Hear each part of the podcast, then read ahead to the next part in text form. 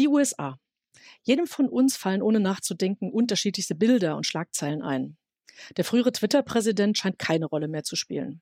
Die Amtseinführung von Joe Biden hat im Januar große Hoffnungen geweckt. Aktuell gibt der Vormarsch der Taliban Anlass zur Sorge. Wir wollen heute über die Wirtschafts-, über die Klima- und Sozialpolitik in den USA sprechen und über Investitionspakete kaum vorstellbarer Größenordnungen. Herzlich willkommen zum heutigen Wirtschaftspodcast zum Thema Jobmotor Klimapolitik in den USA. Mein Name ist Marion Ohnesorg. Ich bin geschäftsführendes Vorstandsmitglied im Managerkreis der Friedrich-Ebert-Stiftung. Und ich begrüße Sie zu unserer heutigen Jubiläums-Podcast-Folge, immerhin schon Nummer 30. Wir freuen uns sehr, dass wir als Gast heute dazu Klaus Brinkbäumer bei uns haben. Er ist Programmdirektor des Mitteldeutschen Rundfunks in Leipzig und ein ausgewiesener Kenner der USA. Herzlich willkommen, ein Klaus Brinkbäumer. Hallo, Frau Jon Unesorg, grüße Sie. Bevor ich Ihren Lebenslauf erzähle, Herr Brinkbäumer, frage ich Sie lieber selbst. Sie bieten ja einen eigenen Podcast mit dem Titel Okay America an. Und Sie starten diesen Podcast mit den Worten, wir erklären die USA. Erzählen Sie uns doch bitte kurz vorab, wo und wie Sie Ihre Erfahrungen gesammelt haben. Das begann mit Lektüre aus der Ferne, also im westfälischen Münster. Ich habe angefangen, mich für amerikanische Romane zu begeistern. John Irving war ein Held meiner Jugend. Dann kam amerikanische Musik. Und dann gab es einen Volleyballspieler, ich habe selber Volleyball gespielt, also Leistungssport gemacht, einen Volleyballspieler bei 1860 München, der mein Vorbild wurde. Der hatte nämlich in den USA sich ein Sportstipendium ergattert und dort studiert studiert und das wollte ich auch und das habe ich dann gemacht. Da ging es also los an der University of California in Santa Barbara und das mit 20, 21, 22 Jahren war ein traumhafter Start für eine Amerika-Liebe, die hält seitdem, weil das kann man sich ja, Sie werden es erahnen, ja, wenn man dann mit einem 150 Dollar teuren Ford Pinto, teurer war der nicht, über den Highway One fährt mhm. ähm, und von Santa Barbara nach San Francisco fährt, so begann das Entdecken der USA. Da bedienen kam, Sie gleich schon die romantischen Bilder. Ja, ja, schön, und die habe ich auch immer noch. Sie hören ja, glaube ich, wie ich davon schwärme. Die, die halten bis heute vor.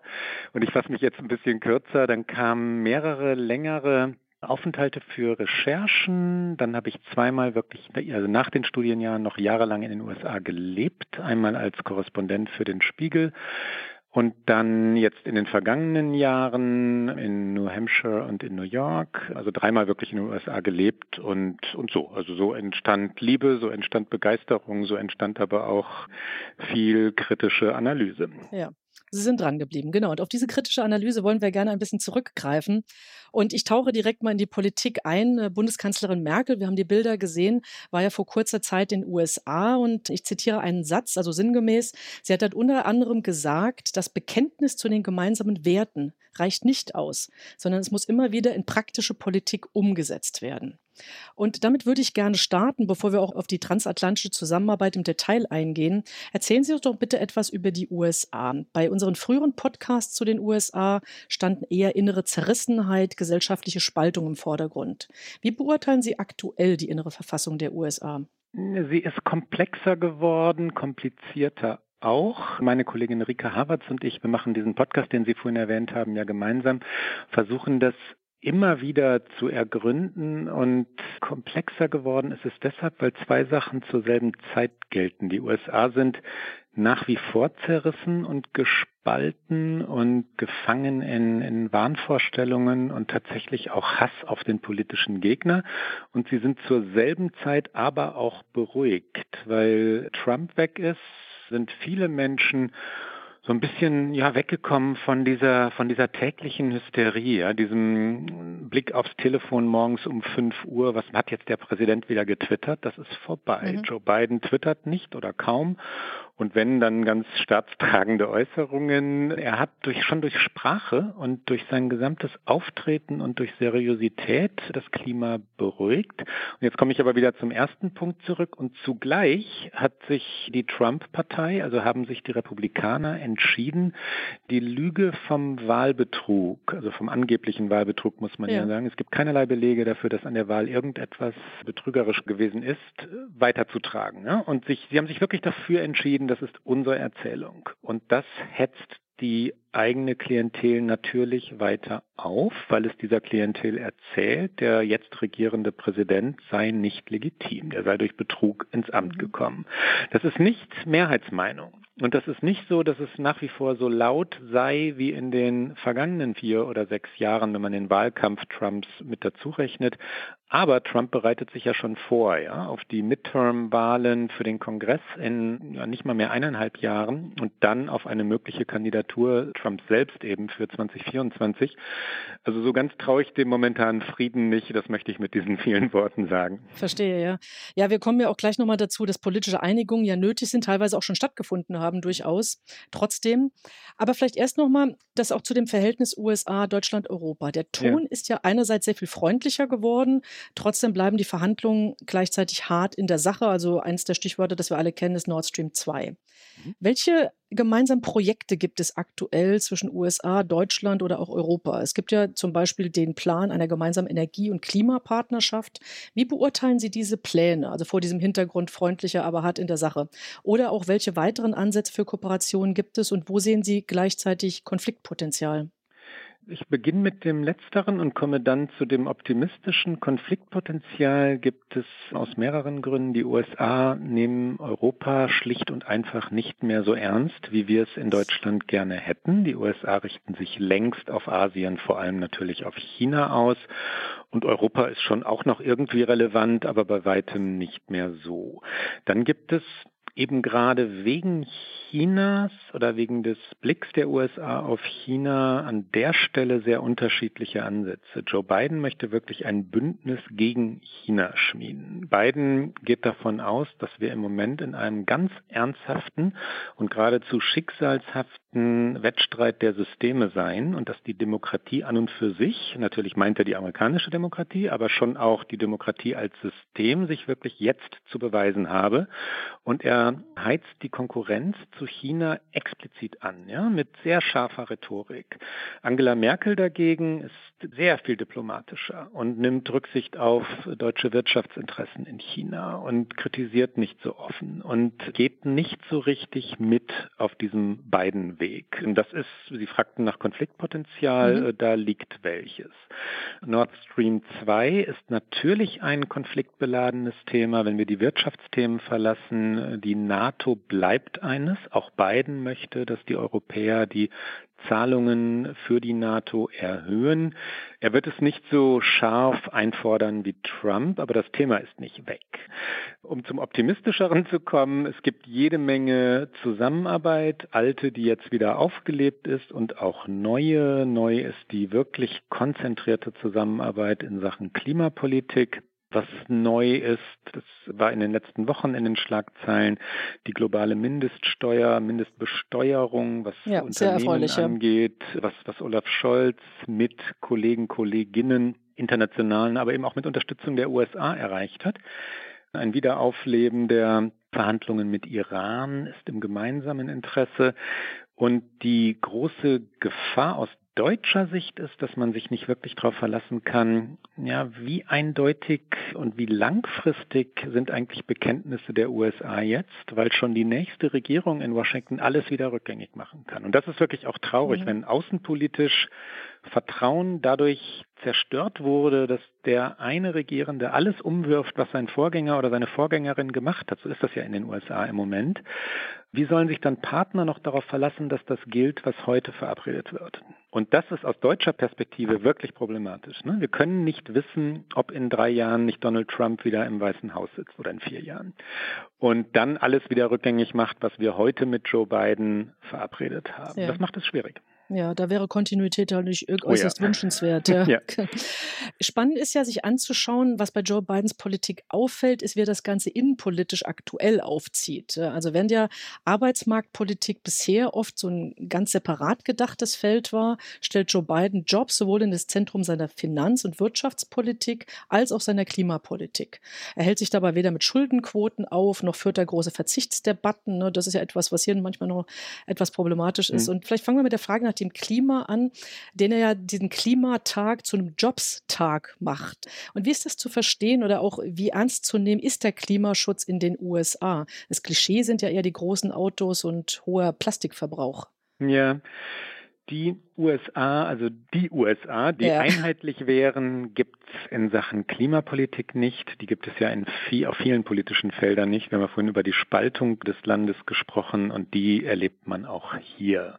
Es gibt in, wenn Sie nach Berkeley in Kalifornien gehen oder überhaupt nach Kalifornien oder auch in andere Bundesstaaten, die, die eher liberal denken, die auch von den Folgen des Klimawandels heute schon betroffen sind, ein ganz tiefes Verständnis dafür, dass jetzt gehandelt werden müsse. Und wenn Sie dann nach Texas gehen, da werden fossile Brennstoffe verbraucht und verbrannt. Da kümmert sich der Gouverneur überhaupt nicht um die Klimakrise. Er macht Witze darüber. Das gleiche gilt in Florida, auch republikanisch regiert. Das gleiche gilt natürlich im gesamten Trump-Lager. Also keine Einigkeit und das macht es schwierig, weil natürlich Nationen und Bevölkerungen, Gesellschaften geschlossen handeln müssen, um effektiv handeln zu können, gerade bei diesem Thema. Ja, also ich traue mir die Prognose noch nicht zu, ob die USA das wirklich hinkriegen können, Zumal wir, wir hatten die Pendelbewegungen ja schon, dann kommt die nächste Regierung wieder und wirft alles wieder um. Das Problem hat auch Joe Biden. Er kann im Moment Klimagesetze eigentlich nur mit Executive Order, also mit Präsidialerlass herbeiführen. Präsidialerlasse haben den Vorteil, dass sie ganz schnell wirken und sie haben den Nachteil, dass der nächste Präsident sie genauso schnell wieder beiseite räumen kann.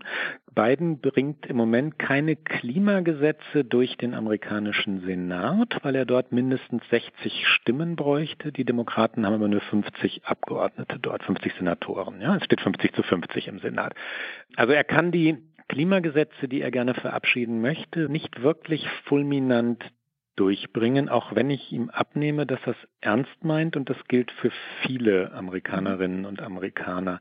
Um Ihre Frage nach den Jobs noch schnell zu beantworten, das ist amerikanische ja, Politik insofern oder Taktik insofern, so wollte ich sagen, als Biden natürlich weiß, dass die Gesellschaft bei dem gepackt werden muss, was Emotionen auslöst, ja, was die Menschen potenziell auch begeistern kann.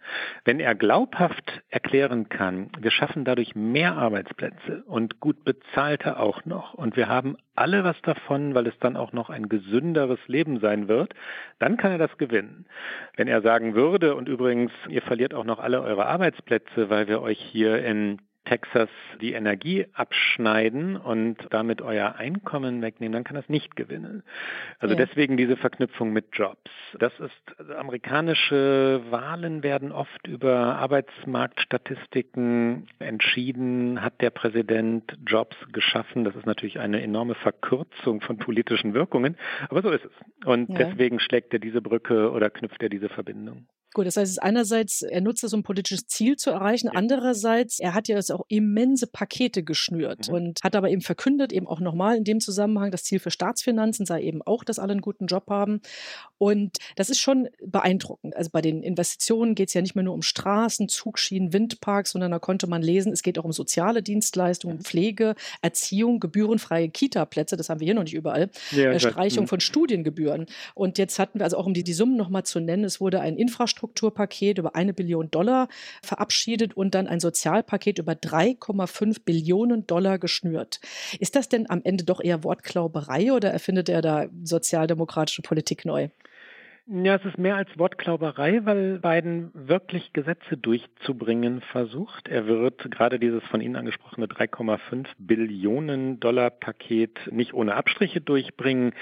Er geht ein auf das, was in der Demokratischen Partei vor allem über den linken Flügel von ja, Bernie Sanders oder Alexandria Ocasio-Cortez aus New York, Kongressabgeordneter, Abgeordneter im Repräsentantenhaus ist AOC, wie sie dort genannt wird, vorbereitet wurde. Und das hat enormen Rückhalt vor allem bei den jungen Wählerinnen und Wählern. Mich hat das überrascht, das hat viele überrascht, die Joe Biden schon lange beobachtet haben, weil er so ein eher milder, immer den Ausgleich suchender Senator war und als Vizepräsident unter Obama jetzt auch nicht dadurch auffiel, dass er revolutionäre Vorschläge machte und ja. plötzlich diese enormen Vorhaben, das hat etwas, was, was mir jedenfalls erst einmal, es ist ja noch früh in seiner Amtszeit, Respekt einflößt. Ich schätze das, wenn Politiker und Politikerinnen Menschen in Führungsrollen die Chance dann auch wirklich ergreifen, die sie haben. Also wenn jemand wie Biden sagt, ich bin gewählt worden, es ist ein Auftrag, wir haben wirklich Probleme zu lösen und dann geben wir es aber auch mit großen Plänen Plänen an. Und mit Ihrer Beobachtung haben Sie vollkommen recht. Das ist umwerfend oder umwälzend. Er will wirklich die Gesellschaft verändern und das ist in Amerika nicht üblich, weil politische Theorie immer davon ausging, Washington müsse die Wähler und Wählerinnen in Wahrheit in Ruhe lassen. Also gar nicht, gar ah, nicht groß ja. tangieren. Ne? Das ist ein freies Land. Alle sind für sich selbst verantwortlich. Das ist nicht nur republikanisches Selbstverständnis. Das ist ganz tief in der Kultur verankert. Bitte lasst die Finger aus unserem Leben. Wir wollen in Wahrheit nicht tangiert werden von euch Politikern. Das denken Menschen auch in äh, demokratisch regierten Bundesstaaten. Ne? Je weniger ich vom Staat höre, desto besser. Und jetzt kommt Biden und möchte tatsächlich durch Infrastruktur, durch Gesundheitspolitik, Bildungspolitik, allerlei Vorhaben wirklich eingreifen in die Gesellschaft, hier und dort Gerechtigkeit tatsächlich durch Politik herbeiführen, Infrastrukturprojekte zum Beispiel versteht er so, dass abgehängte Stadtteile aufgewertet werden sollen durch Straßenbau, dass Dinge auch zurückgebaut werden sollen, die die Stadtteile vorher mal abgeschnitten haben von der Umgebung und so. Also er will wirklich richtig tief in die Gesellschaft eingreifen und ich bin gespannt, wie weit er damit kommen kann, ob die Wählerinnen und Wähler das wirklich mittragen oder ob dann am Ende Dinge auch zerredet und letztlich dann gestoppt werden. Ja, vielen Dank, sehr spannend. Ja. Vielleicht noch ganz kurz zum Abschluss. Ich meine, man kann noch ganz vieles, mehrere sind ja mehr dazu sagen. Aber gibt es trotzdem noch so den einen Satz, äh, die eine Botschaft, die Ihnen noch wichtig zu erwähnen ist, die wir noch nicht angesprochen haben?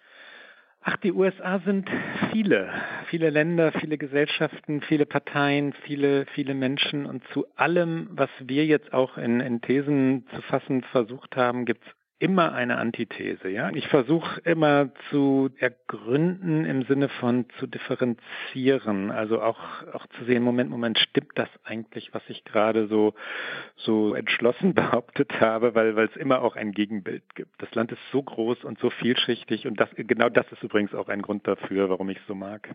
Ja, okay. Ja, gut, eben auch vielen Dank für dieses vielschichtige Bild umgekehrt. Ja. Ist ja klar geworden, wie, wie groß die Dynamik einerseits in den USA ist, aber auch wie schwer die Umsetzung von manchen politischen Plänen sein wird. Nochmal vielen Dank an Herrn Brinkbäumer. Ich danke Ihnen. Ganz interessant ist ja vermutlich, das würde ich gerne noch kurz erwähnen, zwei Dinge, sich auch nochmal unsere früheren Podcasts zu den USA anzuhören. Wir haben in Folge 10 mit Kerstin Plewe über den Wahlkampf in den USA gesprochen, damals über Machtspiele, Inszenierungen und auch in Folge 22 mit Huberta von Voss-Wittig über Verschwörungstheorien und Demokratie in Gefahr und das ist im Zeitverlauf wirklich ganz interessant. Ansonsten, Sie können diese und andere Wirtschaftspodcasts von uns sehr gerne unter Managerkreis Impulse auf den Einschlägenkanälen anhören, abonnieren.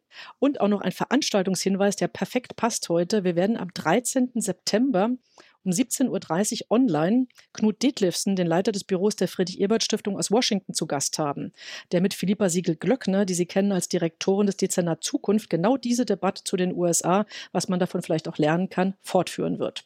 Wir laden Sie auch hier in einigen Tagen wieder ein zu aktuellen Wirtschaftsthemen. Hören Sie gern wieder bei uns hinein. Tschüss und bleiben Sie gesund. Es war mir eine Freude. Vielen Dank. Bis bald.